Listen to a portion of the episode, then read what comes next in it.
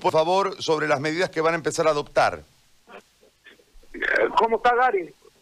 Este, la verdad que con una preocupación grande, le digo, porque ya uno no sabe si, si va a volver a su casa o va a volver a algún centro eh, contagiado ya. Pero al margen de eso, no vamos a hacer un paro porque ahorita estamos disminuidos no les ha dado la gana de contratar el personal que se precisa. Vamos a hacerse una protesta, una protesta enseguida. Vamos a salir aquí afuera de San Juan de Dios. Estoy en una reunión con mis compañeros dirigentes. La verdad que desde que inició esto, compañero Gary, manifestamos que si nos venía, que si se nos venía un, un accidente grande, que si haya habido otro, otra enfermedades, el sector salud no estaba preparado. Y mire, esta pandemia a nivel, a nivel mundial nos ha pillado a nosotros a punta de improvisación.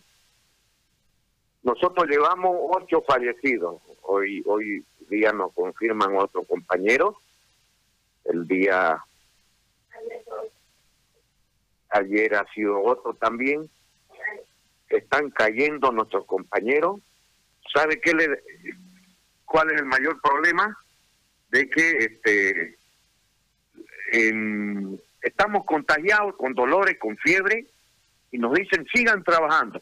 Mañana tienen que venir al turno. ¿Cómo pues deberían de aislarlo al compañero?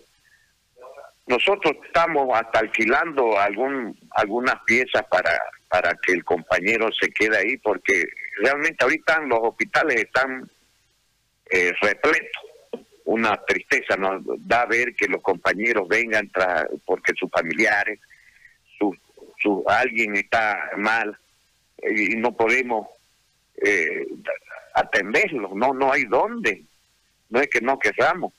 La cosa ha sido que ya lo que rebalsó esta situación fue la muerte de la compañera de, la maternidad, que nos abandonan, nos meten a la Caja Nacional y ahí no le dan ningún detalle de nada, no le dicen nada, más bien ya había muerto hacía dos días la compañera. Hola. Sí, sí, lo estoy escuchando, estoy escuchando. Pimpo. Gary. Sí, sí, lo estoy escuchando, lo estoy escuchando. ¿Hemos perdido la comunicación? Dice que dos días después le comunicaron la muerte de la señora. Claro, o sea, y, lo que relataba ayer era que tuvieron que hacer una colecta para poder incinerarla.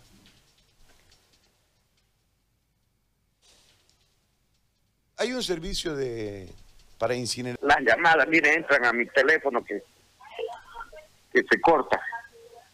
¿Puedo continuar? Claro, métale, lo estaba, lo estaba escuchando. Ya, mi hermano.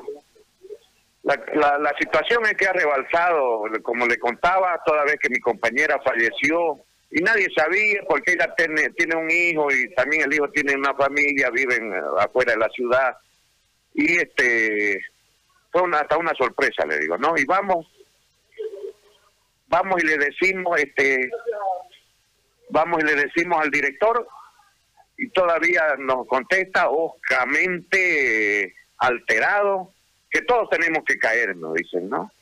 Y, ¿sabe qué? Como si no valiéramos nada, pues, para los, los, trabajadores. Eso es lo que nos tiene indignados. Ha sucedido en todos los hospitales así de esta manera, como le estoy contando. No, no contratan el personal, no hay ítem, no hay equipamiento. Como un hospital de tercer nivel me saltaré a este otro tema porque quiero sacar de, todos los lados, porque la figura es que en, en, el hospital japonés hacen como siete meses no funcionan los tomógrafos, están trabajando, yo que soy clínico radiólogo le explico que el portátil es para ir a las terapias, a, los, a, los, a, las piezas de los pacientes que no pueden caminar y este eh, eh, lo han tenido que bajar ese equipo de rayos X para atender a los pacientes que llegan a la emergencia y precisan. De igual forma pasa en el en el en el San Juan de Dios.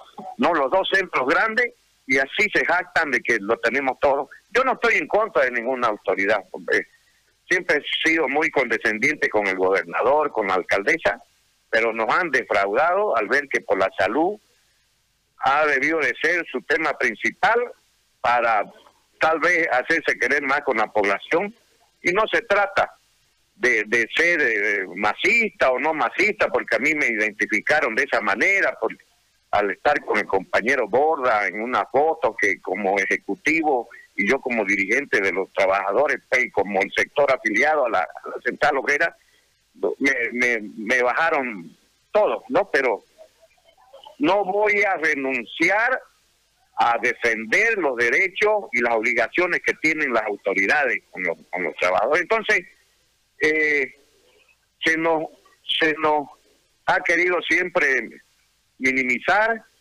los problemas de los trabajadores está en este momento en su peor momento también está como la pandemia yo le digo este eh, compañero Gary, la verdad, quisiera escucharlo, pregúnteme para que yo pueda ir ordenándome mejor. A ver, le, consulto sobre la situación en este momento de los caídos. Usted me decía que ya son ocho fallecidos los que ustedes suman. Ocho fallecidos. La situación se repite en el primero, en el segundo y en el tercer nivel.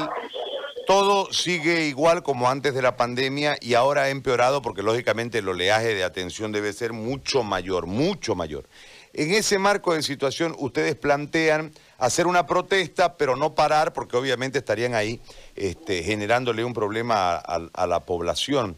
Pero las autoridades a lo largo del tiempo, eh, Robert, no han actuado y la situación hoy ustedes la pagan. ¿Cómo se va a replantear esto? Porque además, o sea, ya se les murieron ocho a ustedes, hay que reponer esos ocho, más allá del dolor y de lo que esto eh, eh, engloba, porque continúa, continuamos en la crisis, ¿no? Eh, y en ese sentido, ¿cómo se hace? ¿Cuánto tiempo tardarán en reponer a, aquel personal que lamentablemente falleció y sumándole a este personal fallecido los que deben estar en este momento enfermos y aislados, ¿no? Es un, es un proceso. Tenemos que mandar a la, al sede de acá de Santa Cruz. El de Santa Cruz lo manda al ministerio el ministerio tiene que dar la vuelta por todas las oficinas hasta que llegue el ministro. De ahí recién nos mandan la, boleta ya con el nuevo contratado.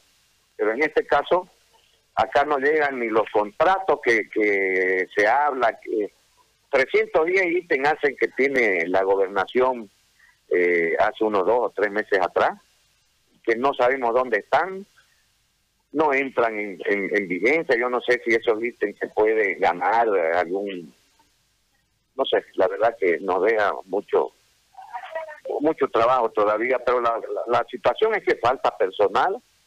Estamos totalmente atirantadísimos los trabajadores porque algunos no se van a la hora que corresponde. El transporte es un desastre porque nos llevan apilados ahí, amontonados en los micros.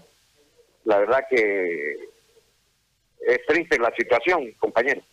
Bueno, lo dejo, Robert, porque escucho que hay gente ahí, debe estar por iniciar su reunión. Sí, estoy en una reunión. Hecho, a las 10 eh, tenemos nuevamente, le podemos contestar, ¿ya? Le agradezco por su preocupación. Un abrazo, Pimpo, gracias.